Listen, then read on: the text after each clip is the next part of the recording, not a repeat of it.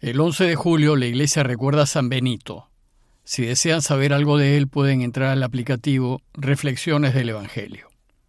Y el martes de la decimocuarta semana del tiempo ordinario, el Evangelio que toque es el de Mateo 9, 32 al 38. En aquel tiempo presentaron a Jesús un endemoniado mudo. Expulsó al demonio y el mudo habló. La gente decía admirada, nunca se ha visto en Israel cosa igual. En cambio, los fariseos decían, Este expulsa a los demonios con el poder del jefe de los demonios. Jesús recorría todas las ciudades y aldeas, enseñando en sus sinagogas, anunciando el Evangelio del reino y curando todas las enfermedades y todas las dolencias. Al ver a las gentes, se compadecía de ellas porque estaban cansadas y abandonadas, como ovejas que no tienen pastor. Entonces dijo a sus discípulos, la mies es abundante, pero los trabajadores son pocos. Rueguen pues al Señor de la mies que mande trabajadores a su mies. El relato de hoy nos presenta el último milagro de la serie de diez que siguieron al Sermón del Monte. Pero si nos fijamos bien, en la lectura continuada de Mateo que nos propone la Iglesia, nos hemos saltado un milagro. Es el de la curación de dos ciegos al salir de la casa de Jairo. La razón de este salto es que este milagro es una insistencia en la enseñanza acerca de la fe necesaria para seguir a Jesús. Además, la Iglesia nos invita a meditar en él en la primera semana de Adviento, a fin de invitarnos a ver y creer en la venida del Mesías. Hoy más bien la Iglesia nos invita a reflexionar en la curación de un sordo mudo que también sucedió saliendo de la casa de Jairo. Y con este relato se cierra la serie de milagros que hemos venido comentando. Debemos tener presente que los milagros que siguieron al Sermón del Monte son la puesta en práctica de lo que Jesús nos ha venido enseñando. Él ha realizado estos milagros para que los suyos vean lo que hay que hacer y aprendan a hacerlo. Bueno, pues el contexto del relato de hoy es lo sucedido en casa del jefe de la sinagoga. Vimos que cuando Jesús le devolvió la vida a la hijita de ese personaje de Cafarnaúm, se produjo un gran asombro en toda la región, y la noticia se transmitió por todas partes. Pues el relato de hoy empieza diciéndonos que saliendo Jesús de casa de la niñita resucitada, le presentaron a un mudo que estaba endemoniado. ¿Y cuál era el problema de esta persona? En primer lugar, la traducción dice que era mudo, pero la palabra del texto griego es cofón, que significa mudo, pero también significa sordo, pues normalmente quien no escucha tiene muchas dificultades para hablar. Se trata pues de un sordo mudo, de una persona que vivía parcialmente desconectada del mundo, pero además nos dice que estaba endemoniado. Es decir, que se encontraba tomado por el mal, pues regía su vida siguiendo los valores del mundo, es decir, todo para sí sin consideración alguna por los demás. Este sordo mudo representa a muchos que como nosotros buscan a Jesús, pero seguimos aún atados a los valores del mundo, al deseo de tener a como dé lugar, al de ser admirados y a desear poder, posición y gloria. Pero además de estar atraídos por las cosas de este mundo, somos sordos y mudos es decir, incapaces de entender el corazón del mensaje de Jesús, ni de contar a los demás, como lo hicieron los que presenciaron la resurrección de la hija de Jairo, las maravillas que está haciendo Dios en nuestras vidas. Quien en verdad desee ser discípulo de Jesús, no solo debe prescindir de lo que valora el mundo, sino además empezar a hablarle al mundo de Dios y de sus cosas. ¿Y qué hizo Jesús ante la presencia del sordo mudo?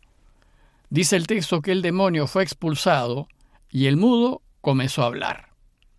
Esto es exactamente lo que pasará con quienes se pongan a seguir a Jesús, pues al reflexionar en el mensaje del Señor, vamos a empezar a vivir en rectitud y honestidad, a preocuparnos de los demás y a empezar a hablar de las cosas de Dios. ¿Y cuál fue la reacción de la gente ante esta curación? Dice el texto que la gente decía admirada, Nunca se ha visto en Israel cosa igual. Y esto es lo que en realidad sucede, pues si vivimos según Dios, nuestro entorno y el mundo que nos rodea se empezará a componer y todo se asombrará. Sin embargo, no todo el mundo se alegra cuando uno hace el bien. Hay algunos que no, porque sienten que pierden poder y figuración. Y ese es el caso de los fariseos que decían, Él expulsa a los demonios por obra del príncipe de los demonios. Esos fariseos, en lugar de alegrarse porque el sordomudo se había curado, menosprecian y descalifican el bien que hace Jesús. ¿Y cómo lo descalifican? Acusándolo de haber curado al sordomudo porque participa del poder del mal. La contradicción es a todas luces evidente, pues ¿cómo no puede hacer bien cuando está movido por el mal?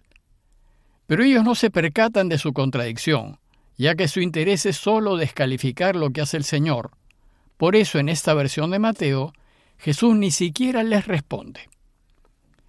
Bueno, pues ya hemos visto a Jesús en acción, realizando diez milagros seguidos a fin de demostrarnos que quien vive según lo que nos ha enseñado en el Sermón del Monte es capaz de curar, de perdonar, de reintegrar, de dar vida y por tanto capaz de ayudar a cambiar el mundo. Porque de esto se trata, de ir por el mundo haciendo el bien para que éste sea mejor. Finalmente, Mateo concluye este capítulo y toda esa enseñanza con un breve resumen de la actividad del Señor, diciéndonos que Jesús recorría todas las ciudades y los pueblos, enseñando en las sinagogas, proclamando la buena noticia del reino y sanando todas las enfermedades y dolencias.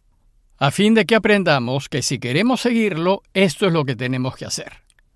Pero además Mateo nos dice que lo que hace que Jesús reaccione y actúe en favor de la gente es mirarla desorientada, pasando penurias y fatigando por vivir. Dice el texto que al ver a la multitud, tuvo compasión de ella porque estaban fatigados y abatidos como ovejas que no tienen pastor. Tenemos que abrir los ojos, ver el mundo que nos rodea y ver los dolores de la gente. Jesús al ver a la gente sufriendo, al verlos fatigados y abatidos, se compadeció, se le agarrotó el corazón y sintió la necesidad de hacer algo. Pues no es el deseo de Dios Padre que suframos. Él no quiere que nadie sufra y nosotros no podemos acostumbrarnos a ver la pobreza. Tenemos que reaccionar. Pero ¿y por qué la gente sufre y la pasa mal? Por culpa nuestra, no por culpa de Dios. Nosotros, cuando ejercemos mal nuestra libertad, hacemos sufrir a los demás. Si pudiésemos pensar distinto y decidir de otra manera, buscando siempre el bien mayor, el bien de los demás, entonces no haríamos sufrir. Bueno, pues esto es precisamente lo que Jesús quiere enseñarnos. Él quiere que aprendamos a pensar como Él, que nos guiemos por los valores del reinado de Dios y que ejerzamos nuestra libertad siguiendo los deseos del Padre. ¿Y por qué? Porque los líderes del pueblo, que son quienes deberían ayudarnos a vivir como Dios quiere, han dejado abandonada a la gente, han abandonado a su rebaño. Ellos han preferido las atracciones de este mundo y sus halagos y en lugar de preferir hacer la voluntad de Dios, se han aliado con quienes hacen el mal porque les era conveniente. Y así han dejado que la gente se quede sin saber qué hacer, como ovejas sin pastor. ¿Y nosotros qué podemos hacer? Bueno, pues es aquí en donde Mateo empieza su siguiente enseñanza. A la luz de lo que hemos visto hacer a Jesús, tenemos que empezar a hacer lo mismo, tenemos que replicar sus milagros, y lo podremos hacer, pero siempre y cuando vivamos como Él nos pide. La enseñanza que ahora está por iniciar Jesús está dirigida a quienes desean ser discípulos suyos. Pero no será cosa fácil, pues el trabajo por hacer es enorme y se lo dice a los suyos. La cosecha es abundante, pero los trabajadores son pocos. Es decir, hay mucho por hacer y son pocos los que se arriesgan a seguir el camino de Jesús y a regir sus vidas según los valores del reino. ¿Y entonces qué podemos hacer? Nos dice Jesús, rueguen al dueño del sembrío que envíe trabajadores para la cosecha. Bueno, pues estos trabajadores que Jesús nos dice que le pidamos al Padre, no se limita a sacerdotes, religiosos y religiosas, como a veces la gente suele pensar. Esos trabajadores son todos los hombres y mujeres de buena voluntad, y pueden ser casados y solteros, ricos y pobres, de derechas y de izquierdas, liberales y conservadores, pues todos podemos ser trabajadores del campo de Dios. Todos nosotros los que intentamos reflexionar diariamente en la palabra de Dios, podemos ayudar a Dios a reinar. Ya que todos podemos elegir actuar siempre con justicia, todos podemos elegir ponernos del lado de la verdad, todos podemos elegir ayudar y procurar hacer el bien. Es cierto que de entre todos los trabajadores, algunos de nosotros, como los sacerdotes, religiosos y religiosas, tenemos responsabilidades más directas. Pero no somos los únicos trabajadores. Ustedes también están invitados a trabajar en su campo.